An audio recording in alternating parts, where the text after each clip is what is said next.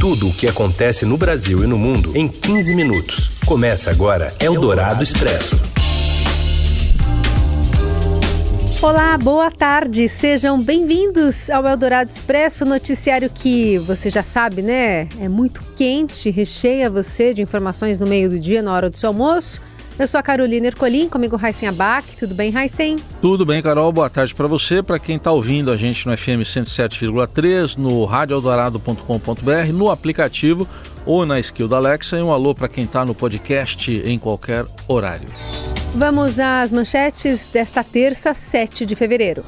A Polícia Federal prende mais quatro policiais suspeitos de omissão nos ataques golpistas de 8 de janeiro em Brasília. Já passa de 5 mil o número de mortos no maior terremoto dos últimos 80 anos na Turquia e na Síria.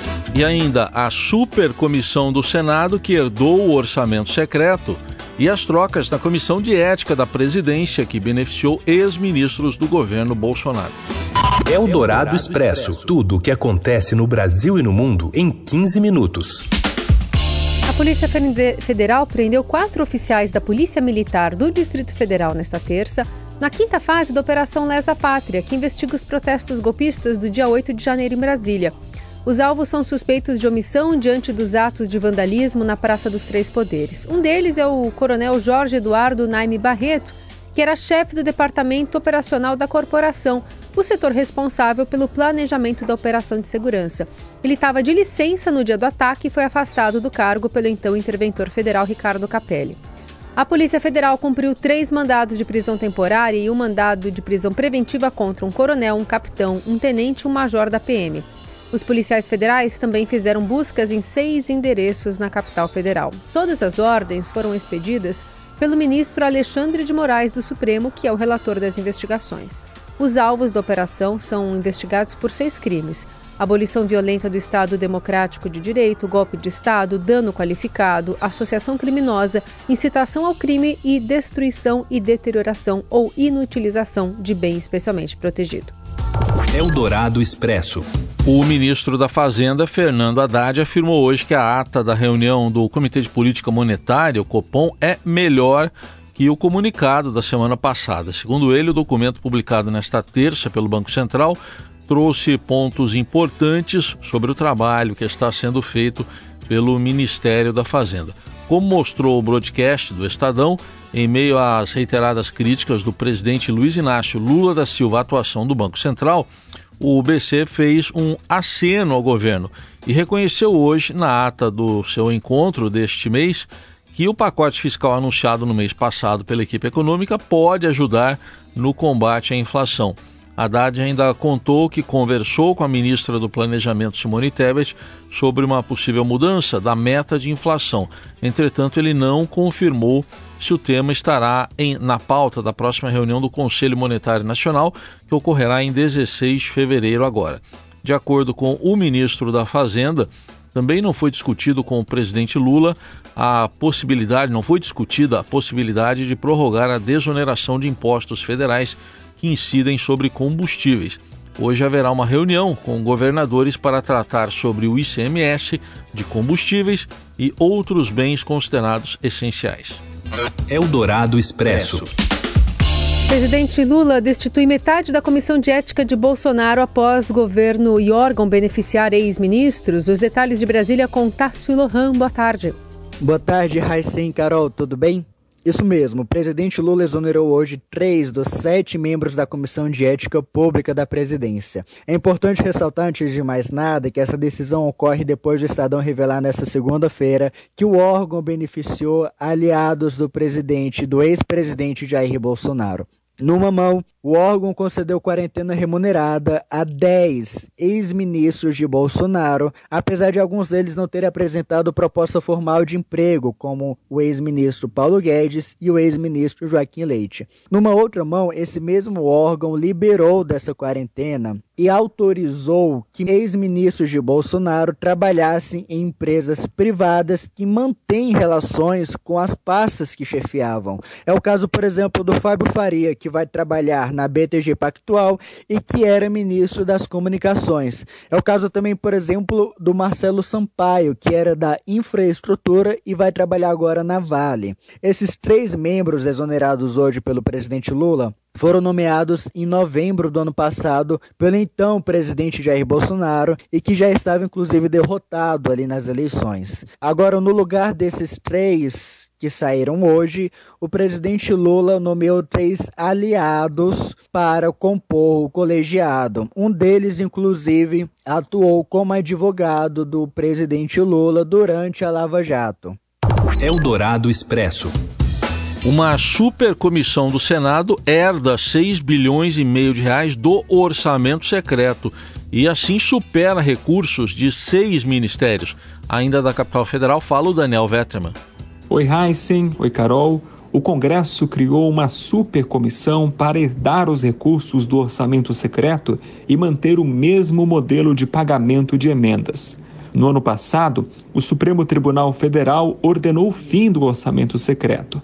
Para 2023, o Congresso redirecionou as verbas. Parte dos recursos ficou para as emendas de comissão, que vão somar 7,6 bilhões em 2023. Quase tudo, no entanto, ficou concentrado em apenas uma comissão, a de Desenvolvimento Regional e Turismo do Senado, com 6 bilhões e meio de reais. As ações são as mesmas que bancaram os recursos do orçamento secreto nos últimos anos. Por isso, a presidência dessa comissão vai ser disputada. Até o ano passado, o grupo era controlado pelo PTB e pelo PL, aliados do ex-presidente Jair Bolsonaro. Agora, o presidente do Senado, Rodrigo Pacheco, em articulação com o senador Davi Alcolumbre, age para isolar a ala adversária e ficar com os cargos na comissão. Alcolumbre, inclusive, foi quem indicou o ministro do Desenvolvimento Regional, Valdez Góes. Ele será responsável por pagar os recursos indicados pela comissão. Eldorado Expresso.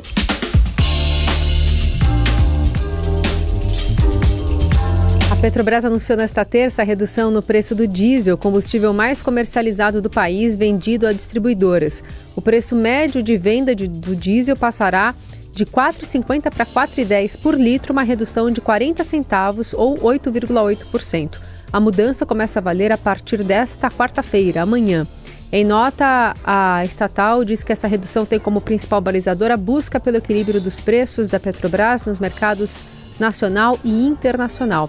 A estatal ressalta que, considerando a mistura obrigatória de 90% de diesel e 10% de biodiesel para composição, sua parcela no preço do ao consumidor será em média de R$ 3,69 a cada litro vendido na bomba. Eldorado Expresso. Já passa de 5 mil o número de mortos no forte terremoto de magnitude 7,8 que atingiu o sul da Turquia e o norte da Síria na manhã de segunda-feira.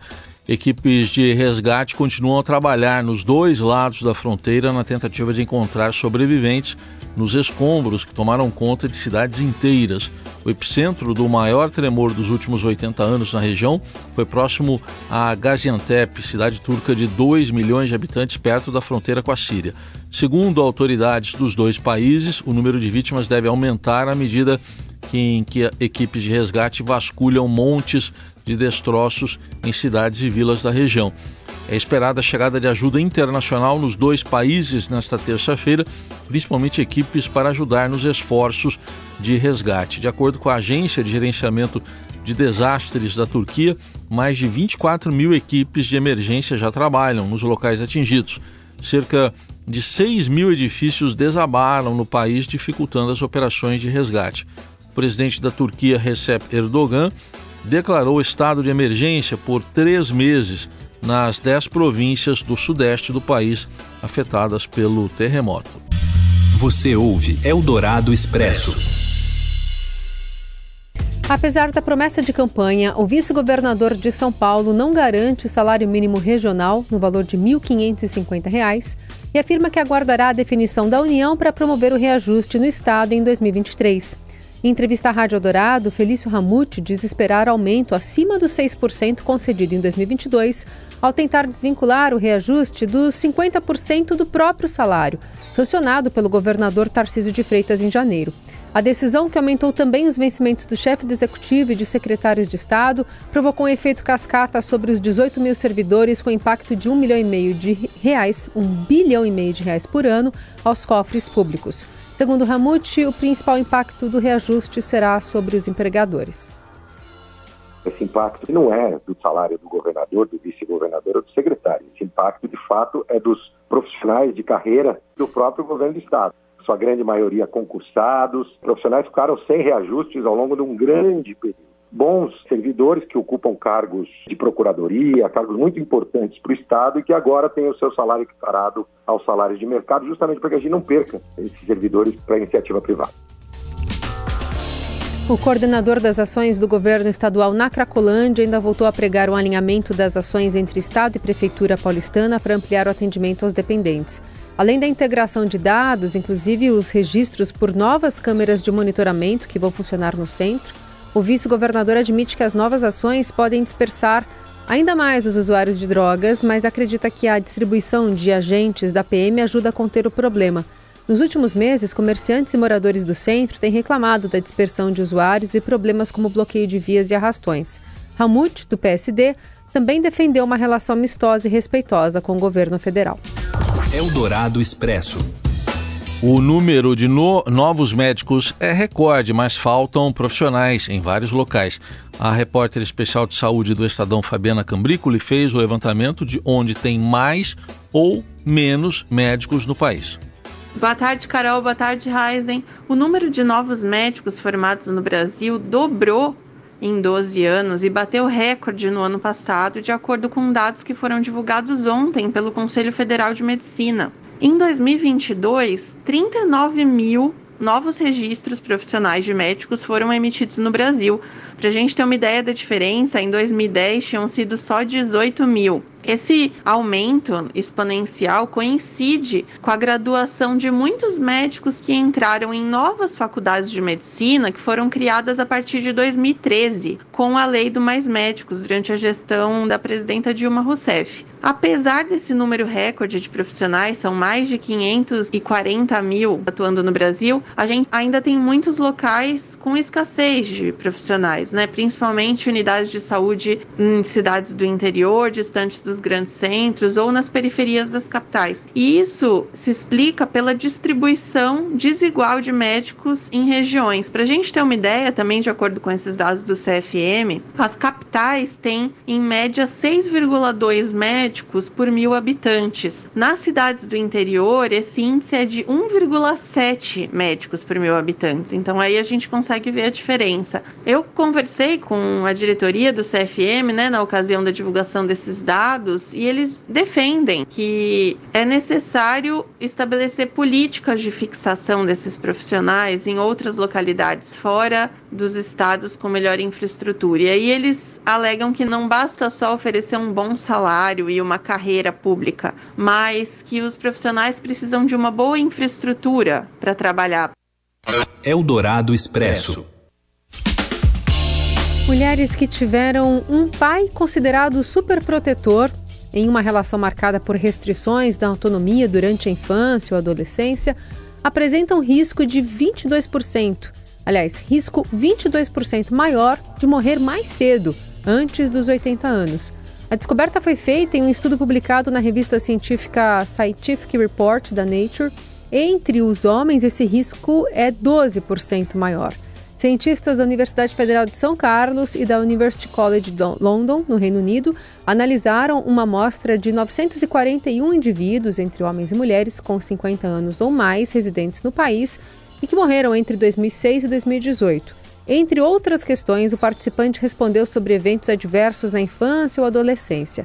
Embora a superproteção paterna tenha impactado mais negativamente a longevidade feminina, os pesquisadores destacam que são os homens os mais impactados negativamente nos primeiros anos de vida.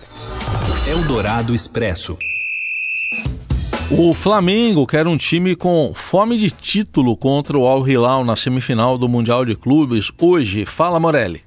Olá, amigos! Vou falar um pouquinho mais desse Flamengo e Al Hilal, jogo de agora, 16 horas, lá no Marrocos, vale semifinal. Quem passar vai para a final do Mundial de Clubes. Chegou a hora dos jogadores do Flamengo mostrarem a pegada que tem, a fama que carregam no clube há três anos, pelo menos. Arrascaeta, Gabigol, Pedro, Everton Ribeiro, Davi Luiz, todos esses jogadores são consagrados, inclusive com passagens boas, ótimas pela Europa, são apontados no futebol brasileiro como os melhores jogadores, um elenco farto que poderia jogar em qualquer liga da Europa, então chegou o momento de eles mostrarem esse valor, essa pegada já na semifinal contra o Al Hilal. Eu queria falar também de Vinícius Júnior que joga no Real Madrid, que está nesse Mundial de Clubes. Hoje o técnico Ancelotti, técnico do Real Madrid, saiu em meia defesa do jogador brasileiro que anda sendo perseguido com atos racistas fora de campo, de torcidas inimigas do Real Madrid, mas também muito perseguido dentro de campo pelos jogadores estrangeiros, né, de outras nacionalidades, espanhóis inclusive. O Ancelotti disse que o problema não é o Vinícius Júnior ser como ele é, Claro que não, mas que é um problema da sociedade espanhola e meio que deixou claro que deveria, que é um pouco assim mesmo e não tem muito o que se fazer. Chegou até a dizer que os seus netos adoram Vinícius Júnior e que todos eles querem e têm a camisa do jogador brasileiro. Achei a declaração fraca demais para um treinador que deveria defender com mais força um dos principais jogadores do seu time. É isso, gente. Falei, um abraço a todos, valeu. Valeu, Morelli. A gente volta amanhã com mais informações no Eldorado Expresso e ao longo do dia você segue nas plataformas digitais do Estadão. Boa terça. Boa terça, até amanhã e obrigado. Você ouviu Eldorado Expresso tudo o que acontece no Brasil e no mundo em 15 minutos.